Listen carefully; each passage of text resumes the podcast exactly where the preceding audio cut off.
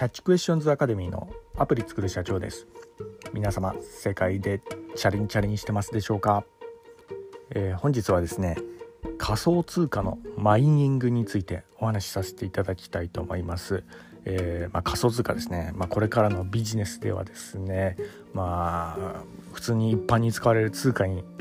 今後こうなっていくんじゃないかなと思われるような、まあ、そういうようなニュースが結構飛び交っているような昨今なんですけど、まあ、とにかくですね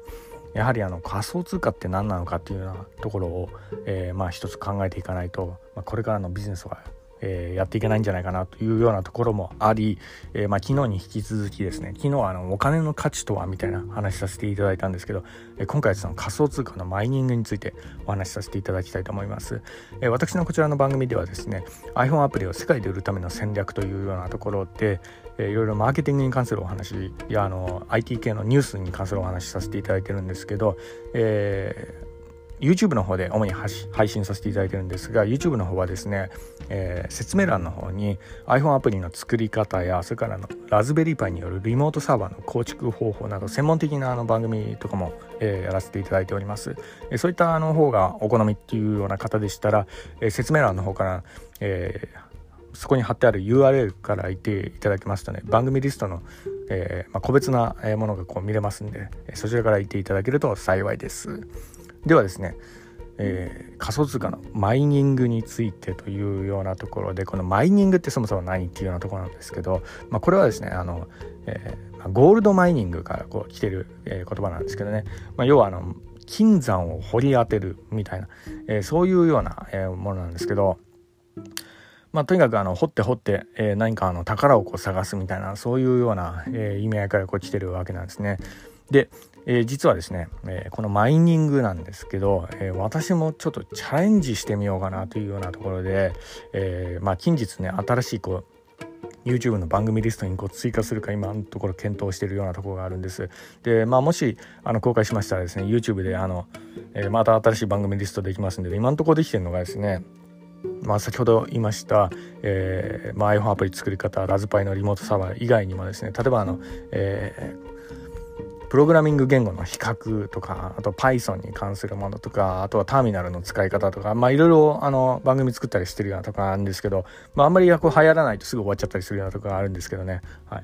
まあ、ただですねこの、えーまあ、仮想通貨に関してなんですけど、まあ、私はあの一部あの投資もやってたりするようなとこがあるんですね。主にあの米国の IT 株とか結構買ってたりするようなとこがあるんですけど、えー、この仮想通貨の方もこう投資をしてみようかなっていうふうにこう思ってるんですけどただですねやはり今から入るのは出遅れ感が、まあ、否めないかなというかまあこういったのビットコインとかね、えー、今史上最高値とか更新どんどんしたりしてますけど、えー、まあのねあの2017年ぐらいでしたっけあのまあ、最頂点達してからのこの、えー、下落の、えー、そのスピードというか落ち幅というか、まあ、あのとてつもないあの、まあ、下落が、まあ、過去に1回ありましてねそういうようなものを目の当たりにするとですねなかなかこう入りにくいなっていうようなところがあるんですけどただですねこのマイニングっていう視点に立つんであればむしろえややちょっと出遅れ感があるぐらいから入るのがむしろ無難なんじゃないかなというようなところなんですよね。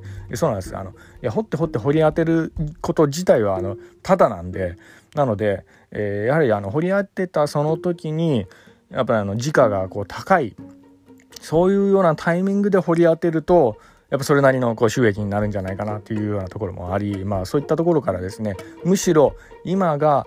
えー、マイニングとしては入る、えー、タイミングなんじゃないかなというようなところがありますね。ただあの注意点もあります。それはですね初期投資をバンバンやりすぎたりだとかあとは電気代のコストとかで、ね、まあ、実はあの日本はあのコスパが結構悪いらしく特にあの電気代ですねだから中国とかその辺にこう比べたりすると結構不利な、えー、ところがあるんですけどね、まあ、とはいえですねあの、まあ、番組の撮影目的っていうんだったら、まあ、多少赤でもやってもいいかなみたいな感じであのチャレンジ精神、まあ、新しい経験するっていうのは結構大事ですからね、まあ、そういった意味合いからですねえー、今現在ですねあの仮想通貨のマイニングを、えー、ちょっと YouTube, YouTube 配信するかあの今ちょっと検討しているようなところがあります。はい、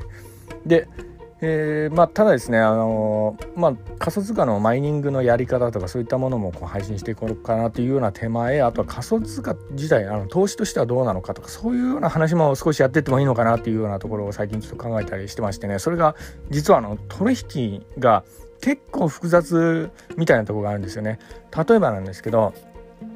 税金の問題ですよね。はい、で実はあの個人の方でもえー、収益があの仮想通貨とかで20万円超えるとですねこれあの雑所得にこう入るらしいんでこの仮想通貨っていったものは、えーまあ、特にあの サラリーマンの方とかでしたら、えー、個人の、えー、場合、え、雑所得あの上限20万円っていうのがありますんでそこを超えてしまうとですね、え、確定申告がこう必要になっていろいろ税金をお支払いしなければいけないとか、え、そういうような縛りがあったりだとかあとあの取引所のあの手数料とか、え、そういったところもですねえー、ものによってピンキリらしいんですね。で私もあの今のところこう調べたところによるとですね国内の取引所はとにかくなんか高いらしいんですね。採算がこう合わないみたいな感じであのブーブー言われてるような、えー、あのツイッターとかね、SNS で結構、まあ、その辺のあのご意見こういろいろあの拝聴させていただいてるところあるんですけど、まあ、とにかくえー、まあ私もね、多少、あの、英語ができる方なんで、まあ読むレベルだとね、まあちなみにあの、Amazon Kindle でも、あの、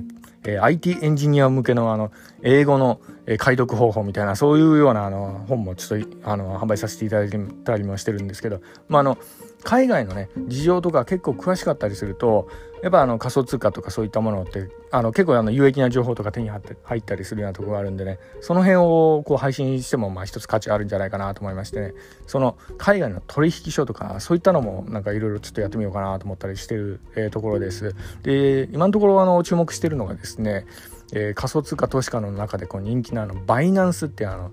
えー、取引所があるらしいんですけど、えーまあ、ここが、まあ、あの圧倒的になんか手数料が安いらしいんですよね。だからここでちょっと解説しようかなというようなところでちょっと考えたりもしてるようなところがあるんですがただですね、まあ、この取引所、えーまあ、海外のためですね円で入金できないらしいんですよ。円で、えー、そうなんです。だからですね、まあ、日本は、まあ、あの投資としてこういきなりやるにはちょっとハードルがちょっと高いかなというようなところなんですけどただですねマイニングで掘り当てたね、えー、その仮想通貨とかそういうようなものを、えー、取引してもらうっていうんだったらまあ一ついいんじゃないかなと思いましてね、はいまあ、そこそういったところからですね海外の取引所とかそういったのもあの検討したりもしております。まあ、ただですねあのバイナンスはですねえー、まあ、日本でね、仮想通貨交換業の登録がないっていうようなところがあるんですよね。だから、えー、普通はですね、あのまあ、国内のあの仮想通貨取引所とかそういうようなところだとですね、まあ、あの仮想通貨交換業の登録っていうのが、えー、法律でなんか決められてるらしくてですね、まあ、そういうようなところが、まあ、海外のところだとなかったりするんでね、まあ、こういうのだと、まあのまあ、税金ってどうなるのかなとかそういうのがねね、まあ、素朴な疑問でこう出てきたりするんですよね。まあ、実際あのえ、マイニングで、えー、もう稼いだあの仮想通貨っていうのはですねマイニングの、え、仮想通貨の時価、えー、引く必要経費でこう決まったりするようなところがあるんです。なので、えー、そういったところから、まあ、電気代で赤になる場合だったら、えーまあ、仮想通貨の、えー、時価とこう比べてこう利益になってないみたいなそういうようなものでかつあの海外のねあの、まあ、取引所とかだったりすると、まあ、結構あのマイナンマイナンバーとかそういうのも登録とか結構なかったりするようなところだと思いますんでね。本当この辺って結構グレーゾーンだったりするようなところがあるんですよね。だから一部ではなんかこれなんか脱税まがいみたいなこともできるんじゃないかみたいなそんなような話とかもなんか聞いたりもしてるんですけどだからその辺の実態とかねそういうグレーゾーンの話っていうのはまあ、今後はあの価値あるんじゃないかなと思ったりもしてたりするようなところがありましてね、まあ、この辺ちょっと掘り下げていろいろ調べて、まあ、まとめてい,、まあ、いけたらなというようなところがあり、まあ、本日ちょっとご報告させていただいたんですけど、まあ、とにかくですね税金の仕組みって結構難しかったりするんですよね。だからこの辺ってあの一つこう価値があったりするんじゃないかなと思いまして特にあの海外のね税金の事情とかねそういうようなところとかまあえー、もう含めながらねあの今後ちょっと配信させていただきたいなと思いますんでね今後ともよろしくお願いいたします。では本日は以上になります、えー、最後に、えー、いつもと同じ言葉で締めさせていただきたいと思います。IT エンジニアに栄光あれ。